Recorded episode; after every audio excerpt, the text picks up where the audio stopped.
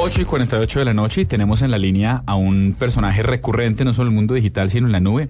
Él es Alberto Pardo, la mayoría de la gente lo conoce como Banano. Doctor Banano, buenas noches, bienvenido a la nube otra vez. ¿Qué hubo, Diego? ¿Qué más? ¿Cómo Eh, va? ¿Cómo va la vaina? Bien, ¿usted cómo va? Bien. Bien, vimos el 15 de, de enero que su merced se le pegó al grupo Cisneros y ahora está lanzando Ads Móvil, unido con Red Más. ¿De qué se Pues trata? aquí le cuento. Eh, eh, sí, la verdad es que pues no es que esté lanzando AdsMóvil porque realmente AdsMóvil lo lancé hace casi tres años. eh, uno de esos emprendimientos que, que he hecho y que funcionó.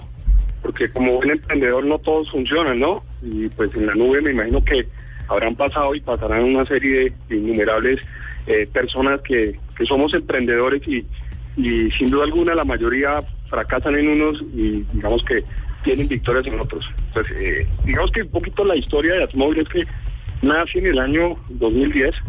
Yo fundé la compañía eh, básicamente inspirado en una compañía que se llama AdMob, que fue comprada por Google en el año 2008 y no había en América Latina nada.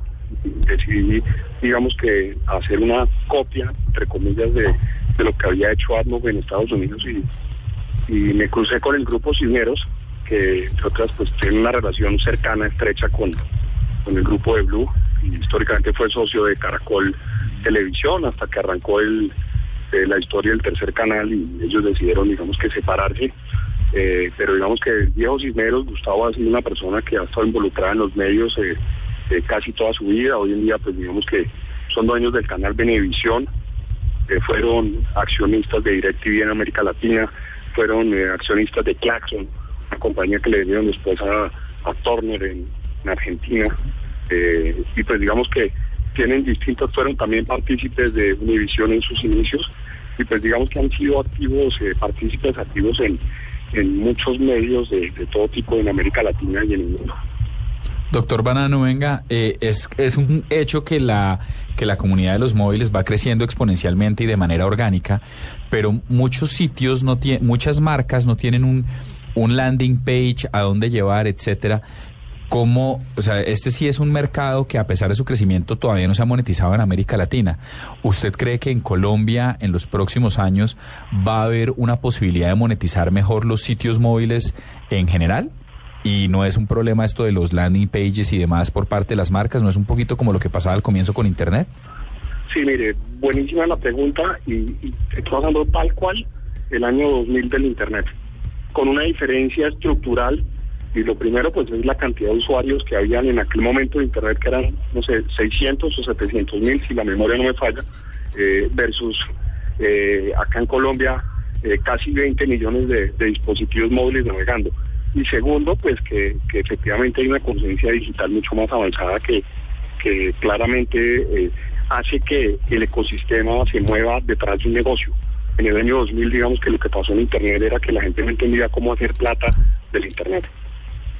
Eh, la pregunta, la respuesta es efectivamente sí y, seguramente este año y el otro año van a ser años de, digamos que, la generación de ese ecosistema que se necesita para que se comience a monetizar y, el, todo el inventario que se encuentra en este momento en sistemas móviles en América Latina y en Colombia.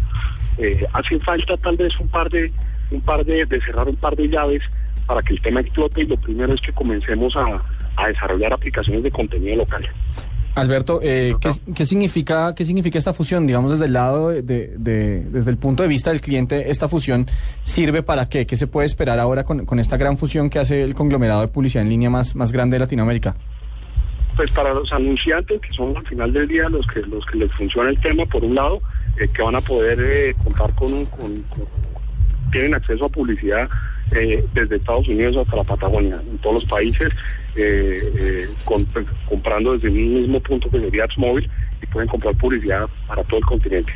Y del otro lado, para las compañías o empresas que tienen o que desarrollan eh, aplicaciones y que quieren monetizarla, pues encuentran una fuente de monetización con un espectro mucho más amplio eh, en términos comerciales, es decir, de posibilidades de venta, de pauta, que al final del día les llega el dinero a ellos también. Eh, Alberto, quiero preguntarle algo muy general, pero ya que está metido en este tema de la publicidad y sobre todo a través de móviles, ¿cómo hacer para que la publicidad sea más amigable y le llegue mm, directamente al usuario sin que se moleste, sin que la salte, que de verdad llegue a él y se interese en ella? Eh, este ha sido un punto que, que se ha tratado eh, eh, desde que comenzó, por así decir, la publicidad móvil, hace más o menos tres, cuatro años que comenzó el ecosistema. Hay una entidad que se llama la Mobile Marketing Association, que es la MMA. Y digamos que el, el, presidente de la MMA Global fue el presidente de la misma entidad que se llama la IAB, pero la Internet eh, global. Entonces el tipo de lo que ha tratado de hacer con el tema móvil a nivel de estándares y a nivel, digamos, que de regulación y de, y de buenas prácticas es justamente evitar ese, ese tipo de, de, aspectos negativos eh, que tiene la publicidad en otros medios y pues digamos que en algunos eh, eh, temas la publicidad online. La verdad es que la publicidad móvil sí ha tratado de hacer un esfuerzo para evitar ser tan intrusiva. De hecho, si se dan cuenta, por ejemplo, hay algo que llama mucho la atención es que el número de banners es mucho más limitado en cantidad que el que aparece en, una versión online que vemos, eh, digamos que eh, eh, cotidianamente. No solamente por el tamaño de la pantalla, sino porque también estructuralmente se está tratando de, de, hacer que sea menos cantidad de banners con mayor impacto, pero que sea menos intrusivo para los ojos del usuario. Bueno, doctor Banano, pues muchas gracias. Le, deseamos la mejor de las suertes con AdsMobile con esta nueva alianza. Bueno, que esté muy bien y gracias a todos.